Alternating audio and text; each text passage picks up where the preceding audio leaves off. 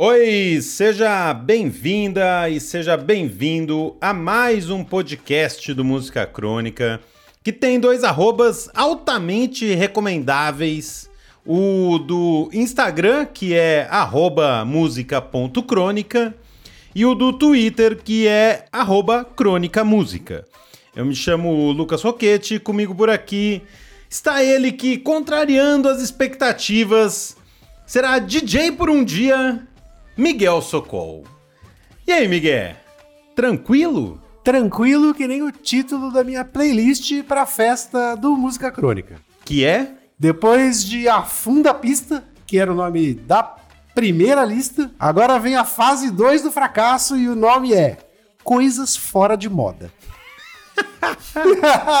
Mas tudo pode acontecer. Então você é nosso convidado para ver a discotecagem fora de moda do Miguel na festa do Música Crônica que acontece nessa sexta-feira, dia 31 de março, a partir das 6 horas da tarde no Porta, lugar muito massa aqui em São Paulo. Então chegue cedo porque não vai até tarde, afinal começa às 6 da tarde. E lá nas nossas redes sociais tem todas as informações que você precisa para colar. E tem mais, porque também vai ter, ó, projeção das nossas artistas Nathalie Leonello e Daniele Lima, embora elas ainda não saibam disso. E brinde para quem aparecer. E o melhor, a entrada é de graça. Ou seja, não tem desculpa para ver o meu fracasso. É isso aí, sem desculpas. Então, esperamos vocês lá.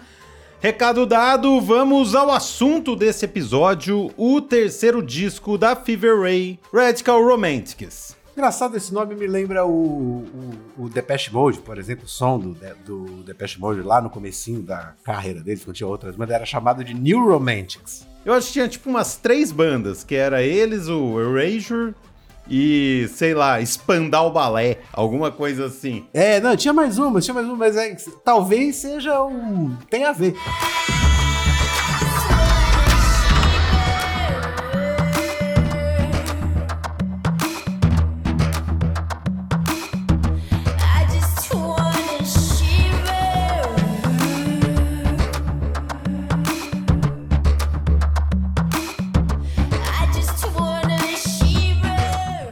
A cabeça e a voz idealizadora do Fever Ray é a sueca Karin Dresser, que escreveu o seguinte pouco antes de lançar o disco, abre aspas, Uhul! Haverá um novo álbum.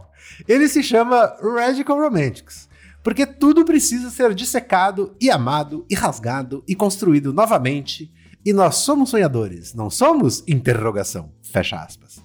Disse mais, abre aspas eu senti que eram canções de amor. Mas daí o Martin Falk, com quem eu trabalho nos vídeos e na parte visual, disse: não há uma única canção de amor real no álbum. Então, talvez seja mais sobre descobrir o que é amar. Fecha aspas. É, basicamente, pelo que eu entendi aí, então é sobre aquela frase assim: amaré. Três pontinhos. Ah, tá inspirado, hein, Miguel? Por isso, nesse episódio, a gente conta as descobertas da Karen sobre o amor, a gravação e os convidados do disco, mas não sei antes falar que raios é Fever Ray começou.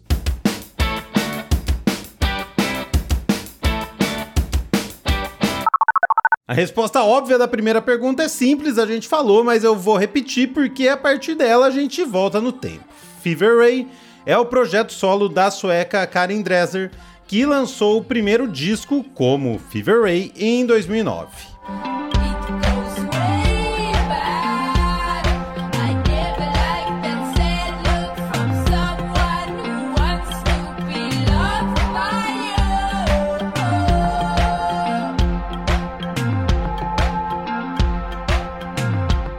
A carreira dela começou bem antes disso. Em 1994, ela conciliava o emprego de web designer com o de vocalista e guitarrista de uma banda chamada Honey School, que lançou um EP e, enfim, Honey's Not Cool.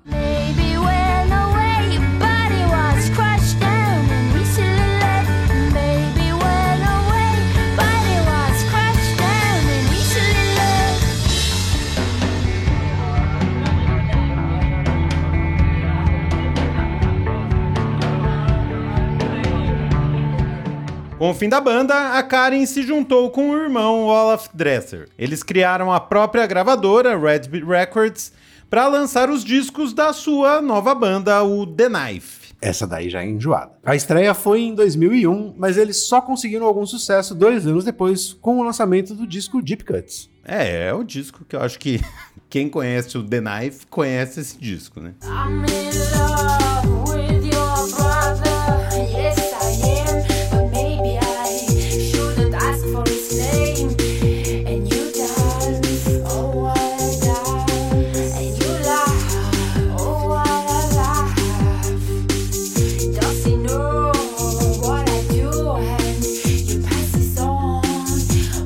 Curiosidade, a música mais tocada do The Knife é Heartbeats. Para ser a mais tocada, ela ganhou uma ajudinha de outro sueco, o cantor José Gonçalves, que não tem nome de sueco, mas é sueco. Ainda bem, que a gente consegue falar aqui com uma facilidade um pouco maior. Exatamente, ele fez uma versão no seu disco de estreia, que também saiu em 2003. E a gente vai ouvir as duas. Primeiro, a do The Knife.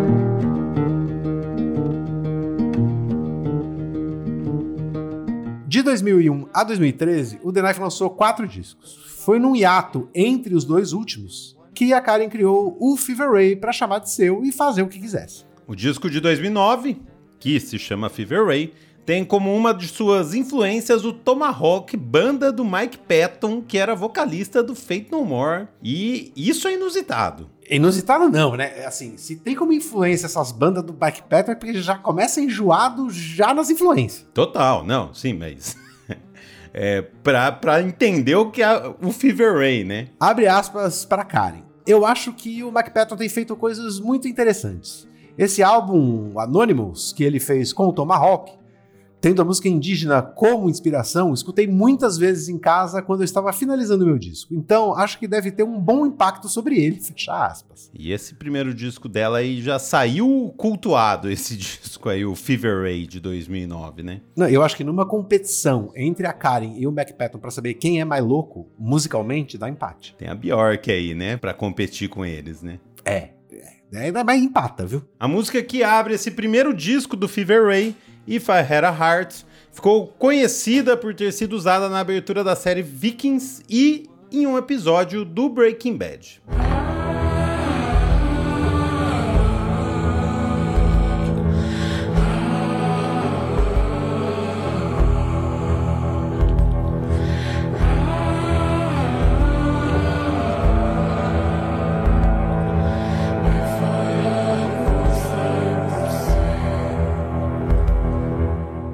Oito anos depois, a Karen lançou o segundo disco do Fever Ray, Plunge, que fala sobre a, na época, recém-expressada sexualidade queer da cantora. E esse, para mim, dos três, é o mais maluco de todos, assim.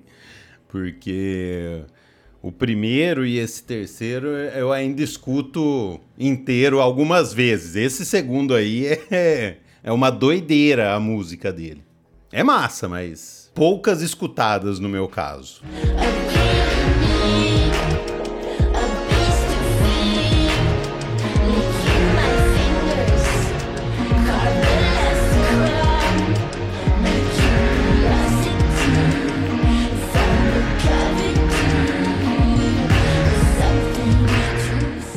Seis anos mais tarde, agora em 2023, Karen soltou o terceiro disco do Fever Ray. Radical Romantics foi gravado no estúdio que ela e o seu irmão e parceiro de The Knife, Olaf, construíram em Estocolmo. Ele também é o primeiro disco do Fever Ray que conta com a participação do Olaf. Ele produziu e compôs algumas músicas com a Karen, que só resolveu chamar ele porque estava com dificuldade em terminar umas músicas. É, já desde o The Knife, do último disco do The Knife, eles não, não tinham feito nenhuma música dos discos do Fever Ray. Ele virou DJ música eletrônica e tal. Abre aspas pra ela. No começo, ele foi um pouco analítico, perguntando o que é uma faixa do Fever Ray e o que é uma faixa do The Knife musicalmente. O que eu não penso muito. A diferença para mim é que eu posso ter a última palavra sobre tudo quando é a minha faixa. Estou dirigindo muito mais. Com o The Knife é super, super democrático. Começamos juntos e fazemos tudo juntos. Aqui, as músicas, letras e melodias eram minhas. Fecha aspas. Ela podia explicar para ele assim: ah, eu tô te chamando pra você me ajudar com essas músicas. A diferença é que se eu não gostar do que você fez, eu não vou usar. é, simples a diferença. a diferença é que eu mando aqui na porra e no outro a gente faz junto.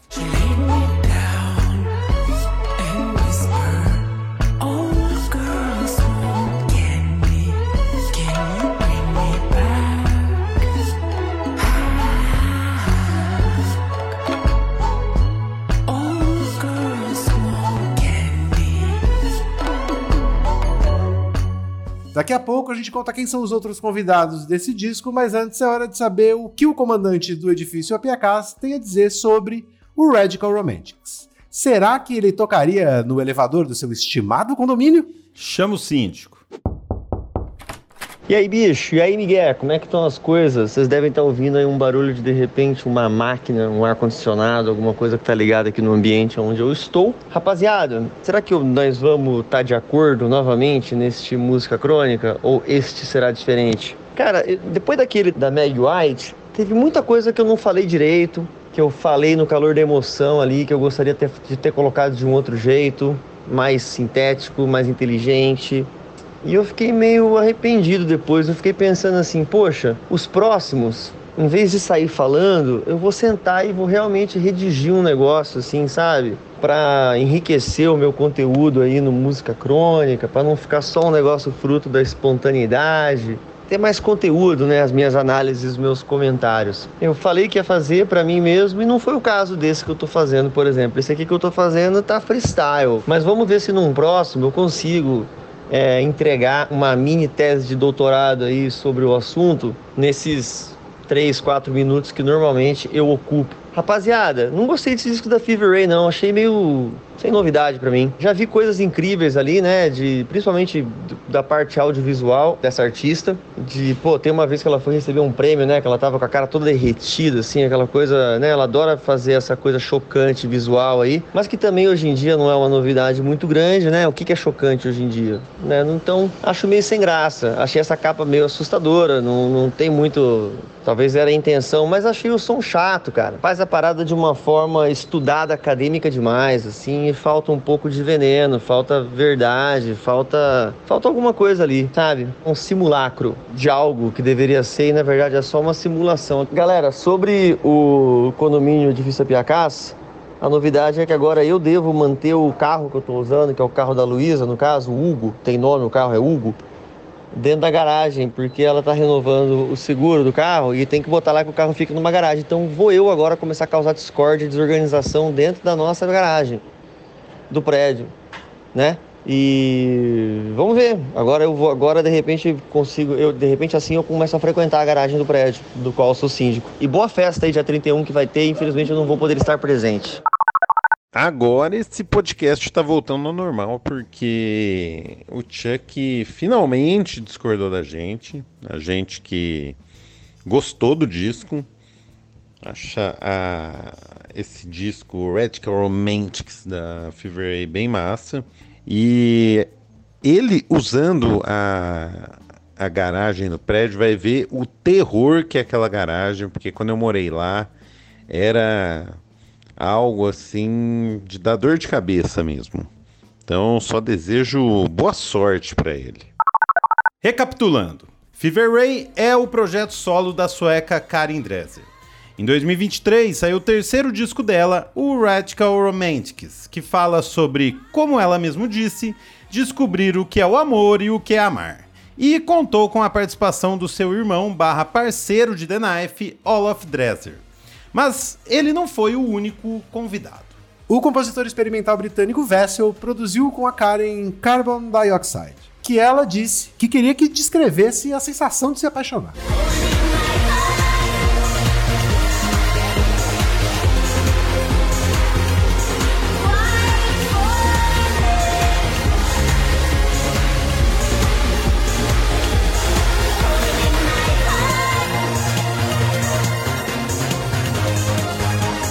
Em Even It Out, o amor é de mãe para filha. Na letra, a Karen jura um coleguinha de classe que estava fazendo bullying com sua filha na escola e diz: Não há espaço para você e nós sabemos onde você vive. Um dia podemos ir atrás de você, pegar de volta o que é nosso. Para produzir com ela essa música, a Karen chamou a dupla Trent Reznor e Atticus Ross, que também participaram de North.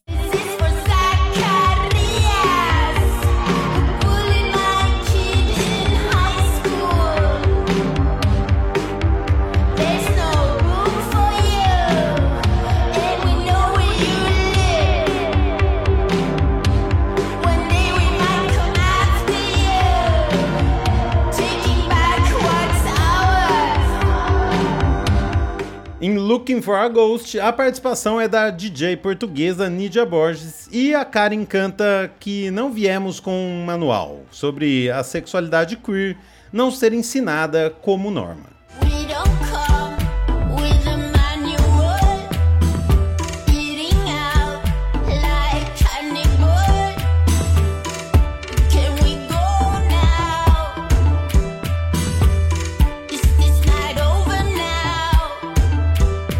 Para fechar, tem Tap Fingers, que Karen chama de a música mais triste que ela já escreveu. Ela descreve uma ladainha de perguntas paranoicas transmitindo romance como um evento destruidor de ego. Seja lá o que isso quer dizer, né?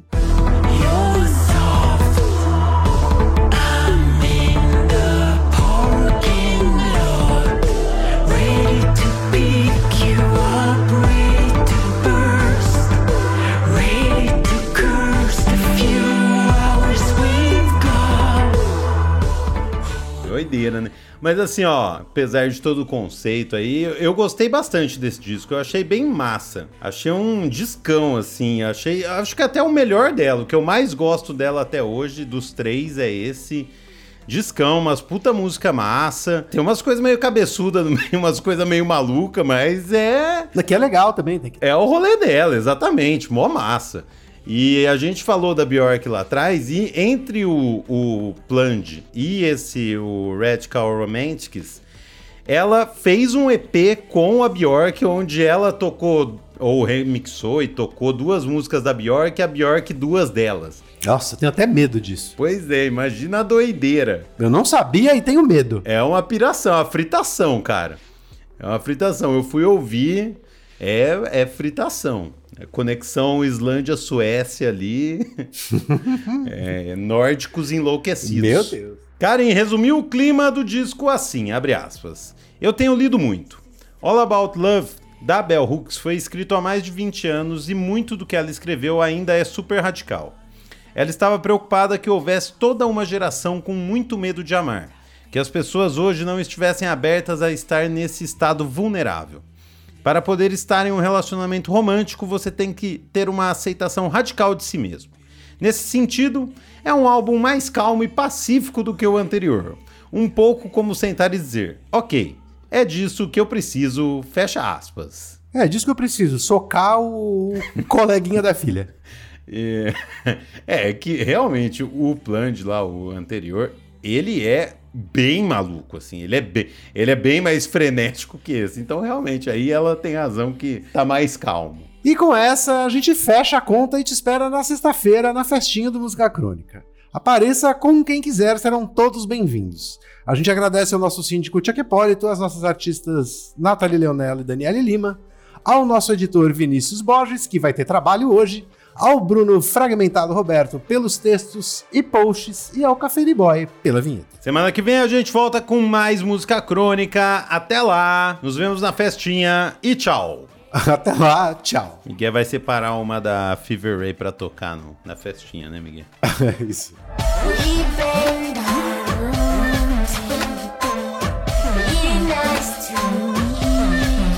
Before you